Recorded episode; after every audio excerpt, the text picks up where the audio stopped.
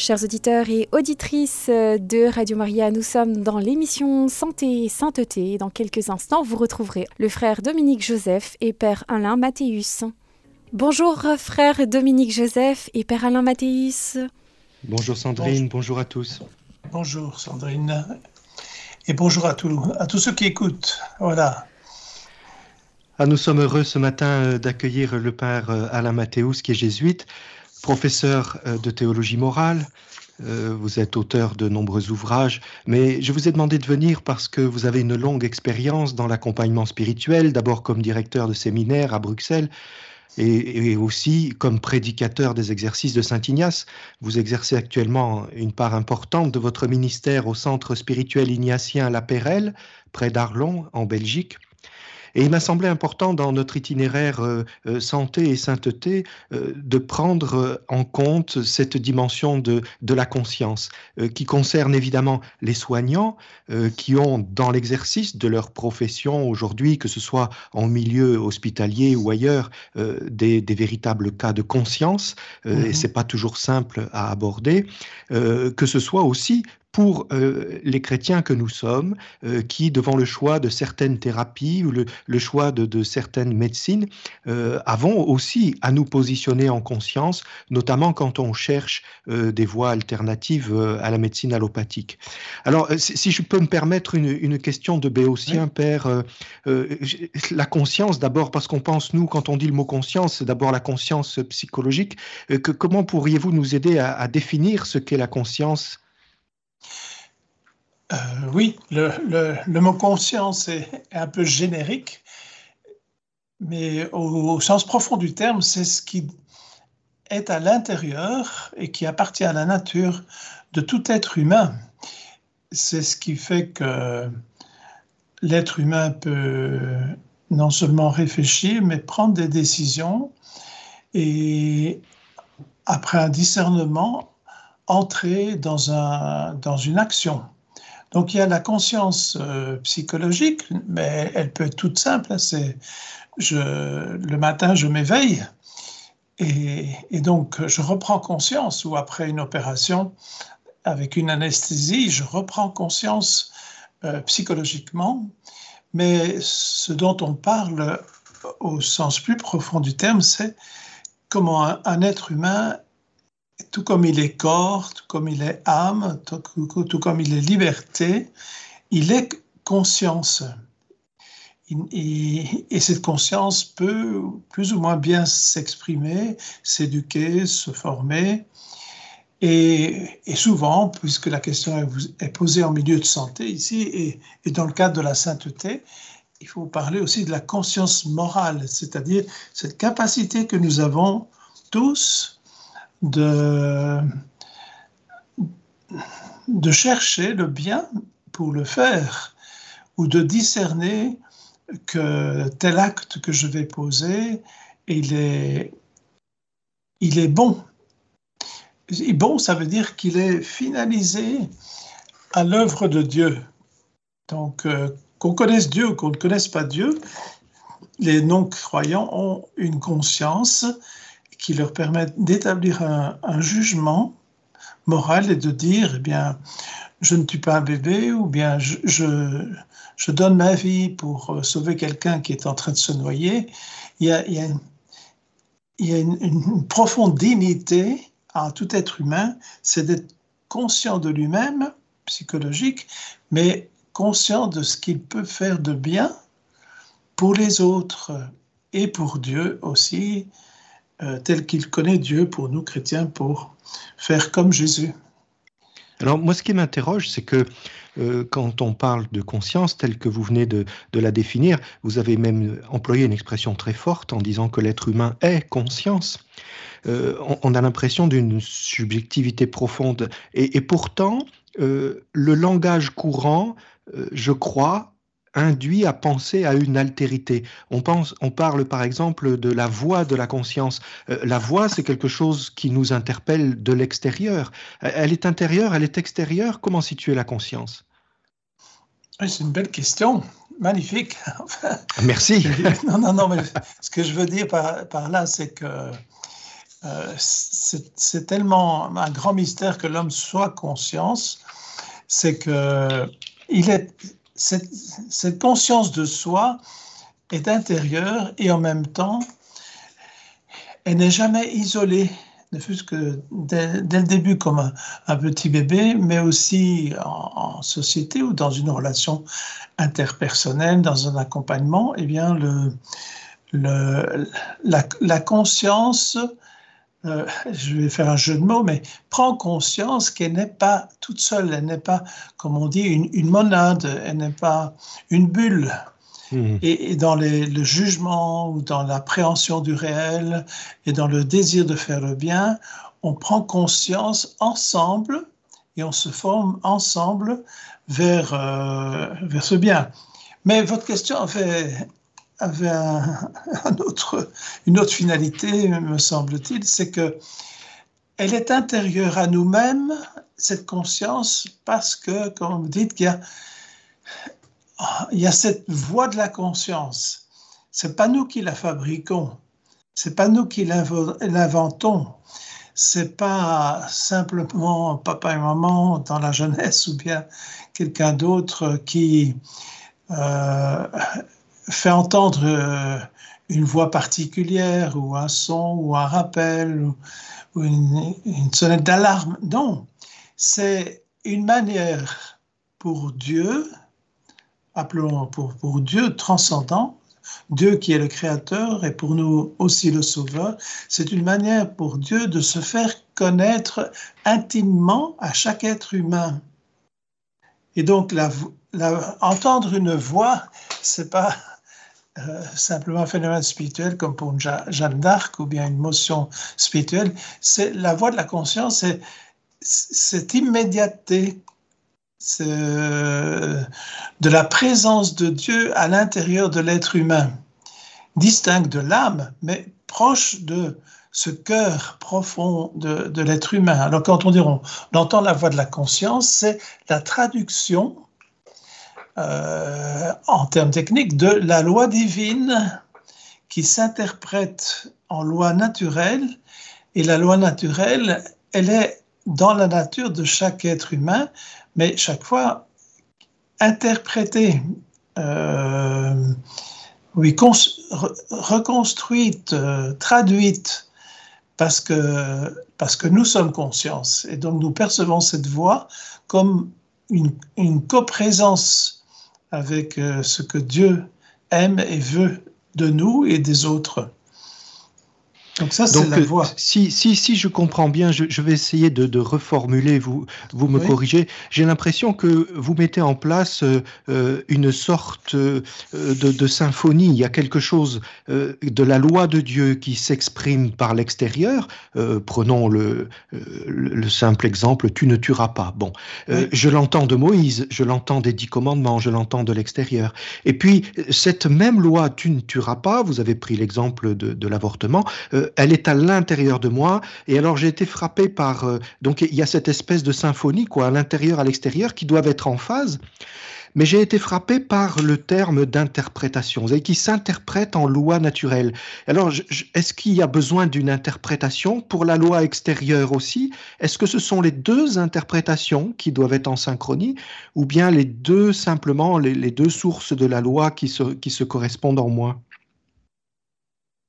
C'est-à-dire, il y a, y a une interprétation parce que le jugement de conscience, ou bien ce qui paraît à la conscience personnelle, passe euh, à travers toute ma personnalité, à travers euh, ce qu'on appelle les, actes, les facultés, par exemple, de, de l'être humain, la mémoire, l'intelligence, la, volonté. Mais ce que l'on traduit n'est euh, est intérieur et en même temps est transcendant à, à mon être créé et vient de Dieu. C'est la loi divine inscrite au fond du cœur. C'est une manière aussi de traduire que l'homme est créé à l'image et à la ressemblance de Dieu, c'est-à-dire que Dieu se, se dit, dit la, la loi divine en nous et nous, nous la traduisons avec tout ce que nous sommes, mais elle nous est, euh, comment dire, donnée.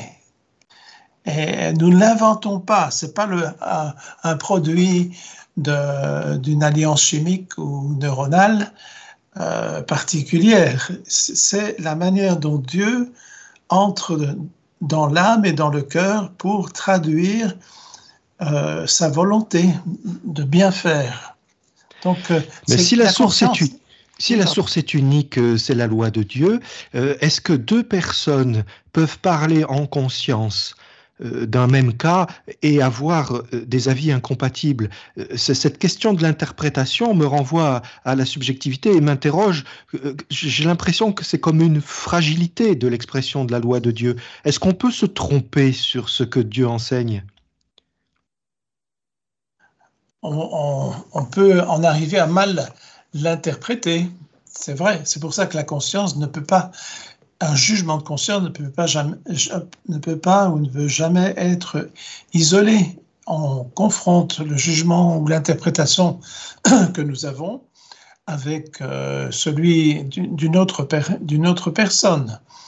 Et donc, c'est pour ça qu'il y a certaines consciences qui, ne sont pas bien formées ou qui qui sont erronés, comme on dit, qui sont dans l'erreur et, que, et, qui doivent se, se, corriger quelque part. Mais c'est dans l'ordre de la médiation que l'erreur surgit, c'est pas dans l'ordre de Dieu.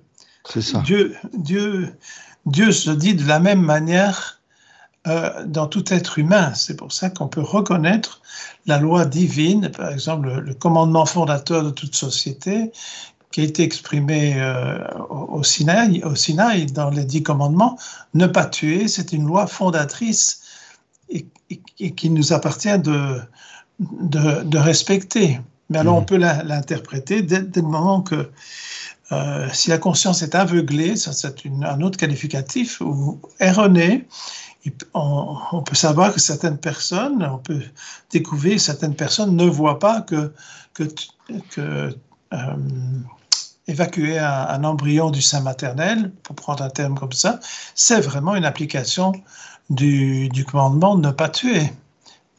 Donc si je, si je vous comprends bien, on, a besoin de former sa conscience. Et, alors dans ce cas-là, comment est-ce qu'on s'y prend euh, On forme sa, conscience à, travers... Euh, l'usage, ça dépend des cultures aussi, mais l'usage euh, des, facultés que nous avons, l'intelligence, la mémoire, la volonté. C'est-à-dire euh, faire le bien, il faut, il faut s'accorder à, à bien voir le bien, puis à s'exercer à faire le bien de, plusieurs manières, et, on acquiert par là une vertu à, faire le bien. Donc, euh, se, former, c'est par la parole. Donc, écouter, parler, euh, se référer aux grands textes de l'humanité sur la sagesse, sur les textes de l'Ancien et du Nouveau Testament, ou, parfois des, textes euh, ou des dictons qui viennent de, de la sagesse païenne, comme on disait, eh bien, la, conscience se forme. Alors, si on est plus, plus pratique, plus direct, il faut, faut voir que la conscience se forme et s'élabore d'abord dans, dans la famille, dans, dans, dans, dans l'accueil et l'éducation qu'un enfant reçoit, ne fût-ce que pour dire ne pas casser un jouet ou bien arrêter de, manger de manière euh, goulue, il y a, ce ne sont pas simplement des formules de politesse, c'est une œuvre éducative où l'enfant grandit et mûrit, intériorise parfois des coutumes, mais surtout des, des, normes qui sont de, sa famille, de sa culture, et qui la plupart du temps traduisent euh, un désir de faire le bien. Donc la famille et dans, nos sociétés occidentales, l'école sont des lieux de, croissance de la conscience. Par exemple, l'accession de l'enfant aux, règles d'un jeu lui permet de comprendre que pour bien s'amuser dans un jeu, eh bien, il faut respecter certaines règles, parce que sinon, on s'amuse plus, quoi. Et donc, on, intègre ces règles.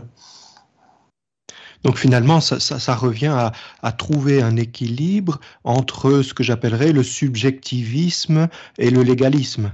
C'est-à-dire euh, d'un côté, euh, entre les, sentiments qui peuvent émerger de l'intériorité de la personne en disant euh, je considère que ceci est bon et donc je vois pas pourquoi je le ferai pas, peu importe ce qu'en pensent les autres ou peu importe le contexte, on serait vraiment dans un subjectivisme pur. Et de l'autre côté, le légalisme où on dirait peu importe ce que tu ressens dans ton cœur, la loi c'est la loi, tu dois appliquer la loi. Donc la, conscience nous aiderait à, nous tenir un équilibre entre les deux. Est-ce que ça serait ça? Euh, en, partie, mais pas seulement, parce qu'il ne faut pas oublier que, que, Dieu est à l'intérieur du, sujet. Et donc euh, qu'il y a une, relation entre le Créateur et sa créature, entre tout être humain et Dieu. Et donc l'élaboration d'un jugement moral, par exemple, ou l'élaboration ou la lumière de la conscience subjective ne se fait pas de manière solitaire. Elle est, je vais prendre un grand mot, mais elle est inspirée, c'est-à-dire elle est, elle est animée par euh, une présence euh, de Dieu à l'intérieur du sujet. De même, les normes les normes euh, peuvent concrétiser un, travail d'un groupe d'hommes ou d'une culture pour euh, rendre gloire à Dieu à travers le respect d'un commandement, sachant que la loi n'est pas le tout de la morale, que, que la vraie loi, c'est celle qui, qui nous élève parce que c'est Dieu qui nous permet de, de la comprendre, cette loi d'abord, et puis de, de l'assumer dans, dans, notre vie. Donc, puisque Dieu est de la partie, ça veut dire que finalement, euh, cette voie de la conscience euh, dispose d'une très haute autorité. Ah oui Elle peut donc supplanter la loi elle-même. Euh, je veux dire, euh, au, sens des lois de la République, par exemple, une conscience éclairée a une plus grande autorité que le droit positif. Est-ce que c'est juste? Oui, c'est juste. C'est là que, que réside la, difficulté de tout temps pour les chrétiens, c'est que la, loi civile, même, elle peut être morale ou, immorale. La loi civile n'est pas le dernier mot de ce à quoi je suis appelé à faire c'est la loi de Dieu euh, à l'intérieur de, de, ma, conscience. il faut d'abord suivre sa conscience plutôt que euh, certaines lois civiles qui nous paraissent immorales. On peut donc faire valoir notre conscience. Je donnais l'exemple tout à l'heure euh, du personnel soignant en, milieu hospitalier. Euh, est-ce que c'est légitime de faire valoir sa conscience? Dans quelle mesure est-ce qu'on peut euh, l'exprimer ou, tenter de la faire accepter dans le milieu professionnel? Ah, c'est fondamental. C'est le dernier refuge de la liberté humaine d'abord et chrétienne, c'est de pouvoir faire euh, à bon escient, bien, entendu, mais de pouvoir euh, évoquer une objection de conscience. Je ne, je ne, désire pas participer, par exemple, à l'acte euthanasique euh, en, en délivrant un cocktail lithique à un patient. Je suis infirmière et donc je fais objection de conscience. Et normalement, l'institution ou le corps médical doit respecter cette objection de, conscience et plutôt la valoriser, car dès le moment où euh, quelqu'un s'exprime euh, euh, en conscience, c'est nous sommes en face d'un sanctuaire. C'est d'ailleurs un des mots utilisés par le Concile Vatican II pour dire que la conscience est, euh, le temple de, de chaque personne. Et donc, on ne peut pas soi-même aller contre sa conscience et on ne peut pas obliger quelqu'un de poser un acte qui est contre sa conscience, c'est nier sa dignité euh, intrinsèque, c'est-à-dire sa dignité propre. On ne peut pas l'obliger. Et ou si on l'oblige matériellement et, et qui n'y consent pas, c'est un acte qui n'habite pas, dont il n'est pas responsable, dont ça ne peut pas lui être imputable. C'est-à-dire, si, sous la menace, comme dans les films de, Cowboy et Far West, si sous, sous la menace d'un revolver, on, on, me demande de tuer quelqu'un et que je ne veux pas, et puis je fais objection, etc., etc. Mais si sous la menace je tue quelqu'un, cet acte n'est pas mon acte, puisque ma conscience me réprouve et j'ai fait tout pour ne, pas le, le, poser. Quoi. Je suis prêt, dans certains cas, aussi à donner ma vie pour respecter, pour être fidèle à, à la loi intérieure qui est, qui est, la mienne et qui n'est pas que la mienne, elle, est, elle, vient de Dieu et elle est partagée le plus souvent par d'autres êtres humains. Et, et quels, seraient alors les critères? Parce que là, vous nous mettez dans, dans une position euh, assez fascinante, c'est-à-dire, euh, gardons l'exemple d'une infirmière euh, face à un, un commandement hiérarchique oui. de, de, pratiquer l'euthanasie. Bon. Est-ce qu'elle peut dire, bon, ben c'est mon boulot, en fait, moi, euh, en conscience, en tant que chrétienne, euh, je n'adhère pas à ces gestes, mais puisque mon supérieur hiérarchique euh, utilise la pression, euh, peut-être la menace, le, chantage du chômage, alors je reste, je fais ce qu'on me demande, mais ça ne m'est pas imputable ou bien est-ce qu'on doit au contraire euh, résister en disant ben, je préfère mourir, je préfère perdre mon boulot, je préfère je ne sais pas quoi, mais plutôt que de, collaborer à cette société de mort ou de cette perversion de la médecine euh, conduite à, donner la mort? Comment est-ce qu'on pourrait trouver des, éléments, des repères pour aider chacun à, prendre une décision libre face à ces situations? Oui.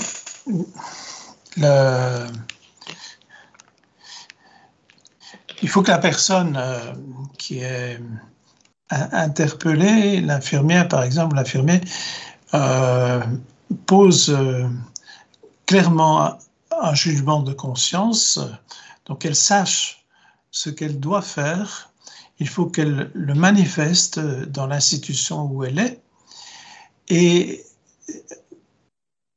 et donc qu'elle qu refuse de poser un acte qui est contre sa conscience et que normalement l'institution doit respecter. En général, c'est pas facile et parfois il faut en payer le prix. Parfois il y a des mises à l'écart ou bien, ou bien il faut changer d'hôpital. quoi. Donc on, mmh. on doit être prêt Bon, il faudrait voir euh, aussi chaque, chaque situation d'une manière proportionnée, mais on doit être prêt, c'est vrai, du côté de l'institution, à respecter la radicalité de, de, la voie de la conscience, du jugement de conscience de, de ceux qui travaillent, et pour ceux qui travaillent, d'aller jusqu'au bout et ne pas poser les actes qui vont contre leur conscience. En, que... Donc il y a une forme de martyr qui, de martyr, d'engagement euh, radical qui est, qui est posé par le... On ne doit jamais agir contre sa conscience, ou bien si, si, si on le fait, on le regrette après. Est-ce que c'est ça ce qu'on appelle un cas de conscience? Euh, Est-ce que est-ce qu'il y a une on aime bien les recettes, vous savez comment on est père, euh, on n'est ouais. pas aussi savant que vous et on aime bien avoir des, des, des, petits repères qui nous aident à nous décider. Que, comment est-ce qu'on peut résoudre un cas de conscience? Euh, il faut, s'informer, il faut demander conseil d'abord. Euh, il faut mesurer le cas de conscience et euh, qu'est-ce qui m'est demandé de faire. Donc, c'est ce qu'on appelle, il faut mesurer l'objet moral. Si, on est infirmière, on, on, me demande de participer à un avortement. C'est différent que si on est téléphoniste de, la clinique et qu'on on, engage des clients dans, leur, chambre. Donc il faut bien que la personne mesure bien ce qui lui est demandé et, que l'acte, la coopération à l'acte, parce que souvent en médecine, on n'est pas tout seul euh, dans une salle d'op, mais il faut que la coopération à l'acte euh, euh, soit, mesurée, c'est-à-dire que la personne sache ce, qu'elle fait. voilà. Et, et, puis alors, il faut faire objection de conscience par rapport aux collègues et, ou au personnel soignant supérieur. Et le, point de repère, c'est connaître l'objet de l'acte et puis euh, chercher d'autres chemins, d'autres chemins de, de, travail pour ne pas participer à l'acte que l'on réprouve. Je ne sais pas si j'ai bien répondu à la question. Peut-être on peut la reprendre encore. Oui, c'est-à-dire, je, crois que euh, moi, ce que je retiens, c'est que d'une part, il faut former sa conscience. Euh, vous avez dit en, écoutant l'écriture, en, se référant aux grands textes de l'humanité aussi bien qu'au magistère de l'Église, euh, et d'un autre côté, il faut pouvoir discuter. Moi, j'ai l'impression que ce que vous êtes en train de nous dire, c'est que pour sortir d'un cas de conscience ou pour prendre position d'un cas de conscience, il faut privilégier un accompagnement spirituel. Est-ce que c'est ça la conclusion? Et, si cet accompagnement spirituel est si important, euh, je rajoute une question. Est-ce qu'il revêt des spécificités particulières pour les professionnels de la santé? Euh, oui, donc l'accompagnement spirituel, ça veut dire c'est comment exposer dans la confiance à, un autre baptisé euh, l'impasse ou le dilemme ou la question ou la décision que je dois prendre et comment elle est de Dieu ou pas de Dieu?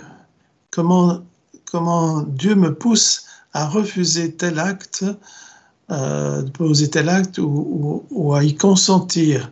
Et donc l'aide de, l'accompagnement spirituel, c'est d'éclairer la conscience. Beaucoup, beaucoup d'actes dans le monde médical euh, euh, ne sont pas qualifiés, ne sont plus qualifiés. ne fût-ce qu'à travers la... Il faut bien réaliser que les changements de vocabulaire induisent par, parfois euh, un aveuglement de, la, de, la, conscience. On oublie qu'une IMG, interruption médicale de grossesse, c'est quand même un avortement. on ne le dit pas parce qu'on a peur de prononcer ce mot. Et donc, il faut, dans l'accompagnement spirituel, être ouvert à, à ce, si on est chrétien, à la sagesse qui vient euh, de l'Évangile et, et, des, réflexions à, la fois du magistère et, des réflexions de, de, grands philosophes et théologiens de la vie de l'Église. Ce, n'est pas rien. J'avais un, professeur il y a longtemps en fac de Toulouse qui disait quand même que la, vie de l'Église c'est n'est pas nulle et donc dans l'accompagnement spirituel et s'éveiller à, la vie de l'Église. Que dit l'Église? Non pas pour se protéger, mais pour euh, acquérir cette sagesse. Ce professeur a disait que l'Église d'aujourd'hui, la, la, sagesse est, celle d'un enfant qui est sur les épaules d'un homme qui a déjà 2000 ans. Quoi. Donc mmh. il ne faut pas quand il y a des doutes de conscience, il faut, il faut pouvoir euh, euh, être accompagné et, fortifié, fortifié par la, vie sacramentelle. Simplement, euh, une peut-être une dernière question avant de, laisser la, parole aux auditeurs qui voudraient vous interroger. Euh, je, comprends et, je, je, consonne avec cette importance de, de l'accompagnement spirituel, mais comment est-ce qu'on on peut être sûr qu'on a trouvé le bon accompagnateur? Comment est-ce qu'on s'y prend pour trouver un bon accompagnateur qui, puisse éclairer notre conscience?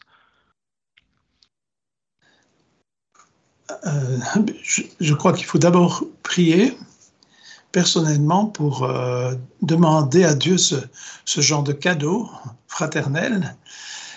Alors, si on prend la tradition de Sainte Thérèse d'Avila, elle, assez régulièrement, à l'époque, comme, nous aussi, on peut le faire, se confessait et à travers parfois une, petite, un petit conseil ou une réflexion de, du prêtre à qui elle se confessait, elle, remarquait comme un, appel. C'est comme ça qu'elle trouvait son, non pas son, confesseur finalement, mais elle trouvait son accompagnateur spirituel. Il, faut prier et demander, chercher. Et s'il s'agit d'un prêtre ou d'une religieuse, ben, s'informer de, aussi il n'y a aucun accompagnateur qui soit parfait et de, brillante sainteté directement, mais il y a quand même euh, des gens qui peuvent nous attester que telle personne est bonne et telle personne euh, aussi dans, dans sa vie fait, fait le bien et est douée euh, d'une certaine perspicacité, ouverture d'esprit, euh, goût de l'écoute, etc. Que ce soit un homme ou une femme mariée, que ce soit un religieux dans un monastère ou un prêtre euh, que l'on rencontre sur le, chemin ou dans la paroisse. Donc je trouve que, c'est important de, de, ne pas rester seul avec sa conscience, de, de l'ouvrir. Puis, il suffit aussi de lire le livre de la sagesse, où je vais vous donner un exemple de lire les, psaumes, par exemple le psaume 139, 138, eh bien, je crois que si je ne me trompe pas au verset 13, mais le, celui qui a écrit le psaume, euh, David, disait Mon ébauche, mon ébauche, mon embryon, on traduirait, tu le connaissais dès l'origine. Et donc, Dieu me connaît dès l'origine, et donc je me réjouis, grâce à la parole inspirée, d'être sous la lumière de l'Esprit Saint, de celui qui m'a créé depuis ma conception. Et donc, si j'ai 30 ans ou si je suis médecin chevronné, je, peux me confier aussi à, l'Esprit Saint qui m'inspire. Je, crois que c'est important d'unir la raison, donc euh, la connaissance, l'expertise, euh, médicale et, et, aussi l'inspiration de l'Esprit Saint dans le cœur de chacun et dans l'Église. L'Esprit Saint quand même dans l'Église et donc il y a une sagesse qui se transmet. Si vous lisez le livre de la sagesse dans la Bible, il y a, il y a des choses encore très actuelles, très belles, très, très bonnes. J'aimerais vous poser une dernière question euh, qui est peut-être un, peu plus euh, personnelle. Je ne sais pas si vous pouvez euh, m'éclairer. On, a, pris le, problème du cas de conscience qui se pose à tout le monde. Moi, j'aimerais savoir si vous pourriez nous éclairer sur la question du doute. Il y, a des tas de fois où, en fait, on ne sait pas très bien si on est dans un cas de conscience. On a l'impression que tout simplement, on doute sur ce qu'il faut faire. Et parfois, on n'a pas beaucoup de temps pour réfléchir aller trouver un père spirituel, etc. Euh, on est, je dirais, un peu dans le feu de l'action. Est-ce que vous pourriez nous donner des, repères pour aborder le doute? Euh, Oui, oui, c'est important. En fait, que ce soit dans le monde économique ou dans le monde médical, euh, tout va très vite et certaines techniques posent des questions nouvelles qu'on n'avait pas prévues qu'on n'avait jamais abordées durant ses études ou dans la pratique. Et donc, euh, on, est dans notre conscience comme dans une impasse où c'est la bouteille à encre. Et alors, euh, le, repère, le plus commun qu'on donne, c'est la loi, la loi civile. Ou...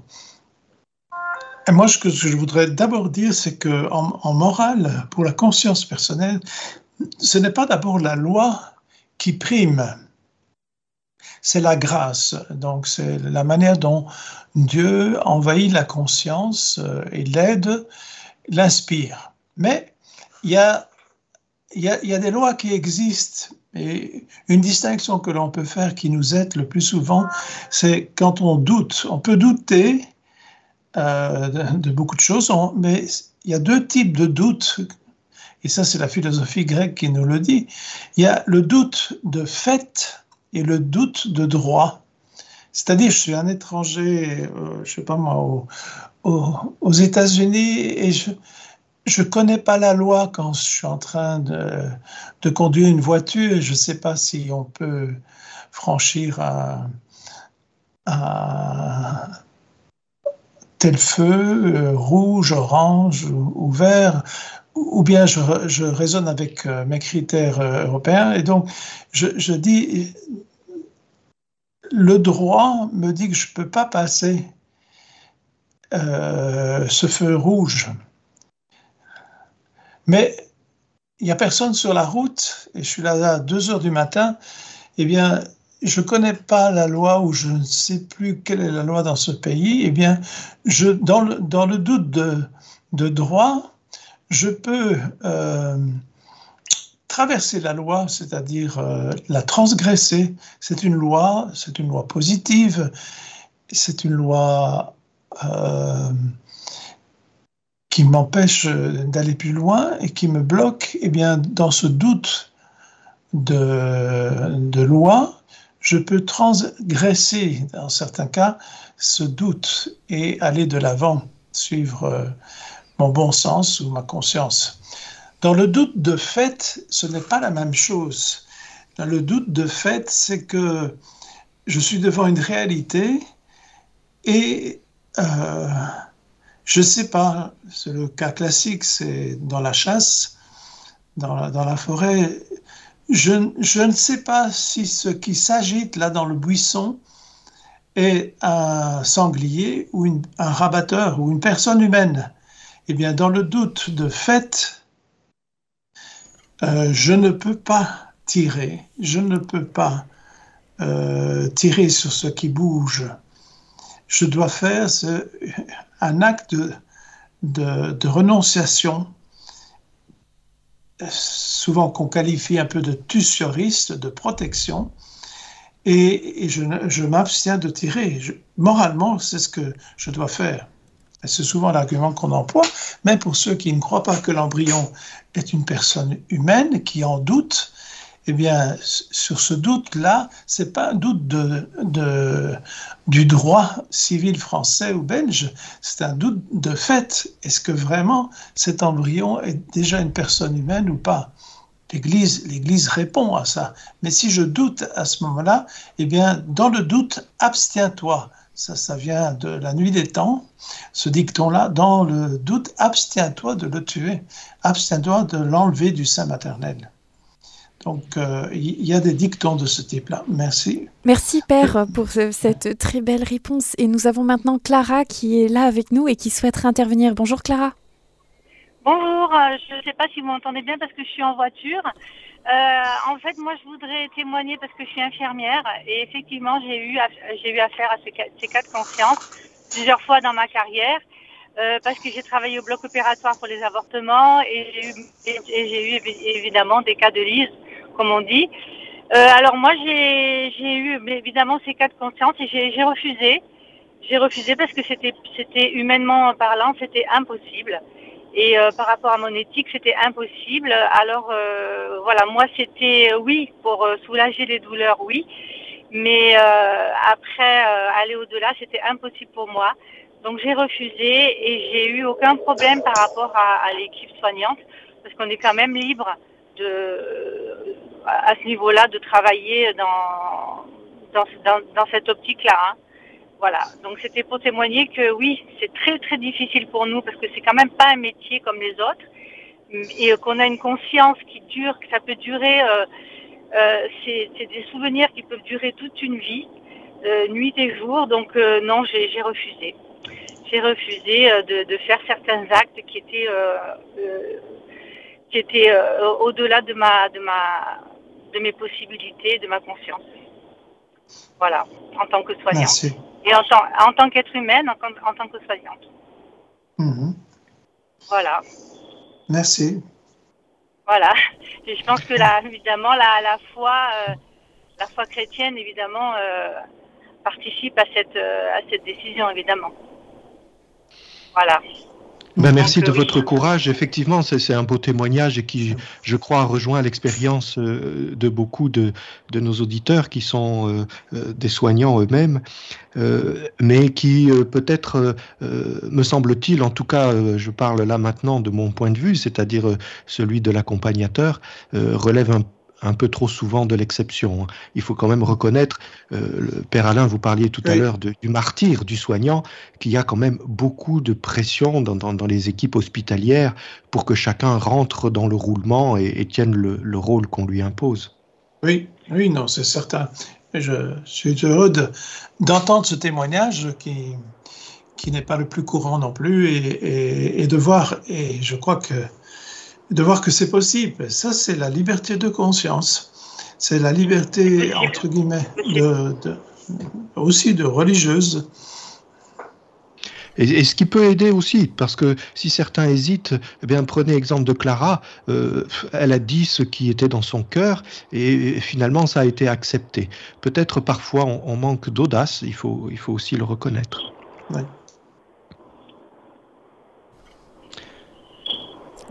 Merci beaucoup, Clara. Oui, de rien, oui, oui, non, c'est, je, peux rebondir. Oui, c'est possible. C'est vrai que c'est difficile parce qu'on est un peu, on est un peu à part, on est, mais c'est, c'est, c'est, possible. C'est possible quand on, on arrive à bien s'exprimer, et à, assumer, assumer ses, ses, positions et ses sentiments. C'est possible. Voilà. Merci pour votre, votre émission. Merci à vous. Merci, à vous. Merci, au revoir. Alors, nous avons reçu aussi un autre message. Merci Père à tous les deux pour euh, cette difficile et belle émission. Aujourd'hui, euh, autrefois, il était possible d'avoir la chance d'avoir un directeur de conscience. Qu'en est-il aujourd'hui alors que manquent les prêtres? Et c'est Monique qui nous envoie ce message. Euh, Allez-y, Père Alain. Oui. Euh, il, est, certain que, les prêtres sont moins nombreux.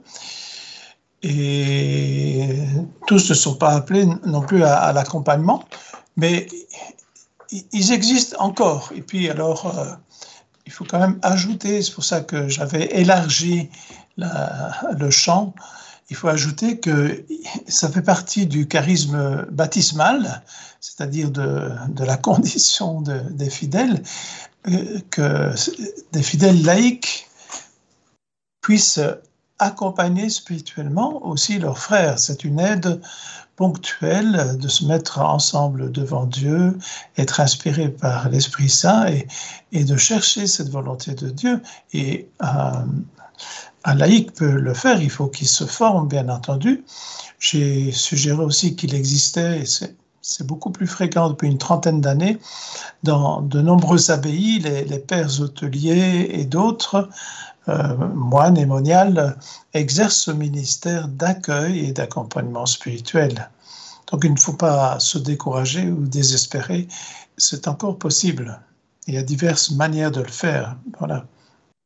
Et puis je rajoute, et ce sera peut-être le, mot de la conclusion, euh, vous pouvez aussi aller dans les centres spirituels ignatiens, où là, il y a une grande tradition d'accompagnement spirituel, euh, par exemple auprès du Père Alain à, la Pérelle. Merci Sandrine de votre accueil sur vos ondes ce matin. Merci à tous les deux. C'était une euh, dure mais belle émission. Alors, tant mieux, je vous remercie. À très bientôt. À, très bientôt. Au revoir. Au revoir. Chers auditeurs et auditrices de Radio Maria, nous étions dans l'émission Santé et Sainteté avec le frère Dominique Joseph et le père Alain Mathéus. Si vous souhaitez réécouter cette émission, n'hésitez pas à le faire sur notre site en podcast sur le www.radiomaria.fr. Aujourd'hui, nous parlions des spécificités de l'accompagnement spirituel des soignants et résolution des cas de conscience.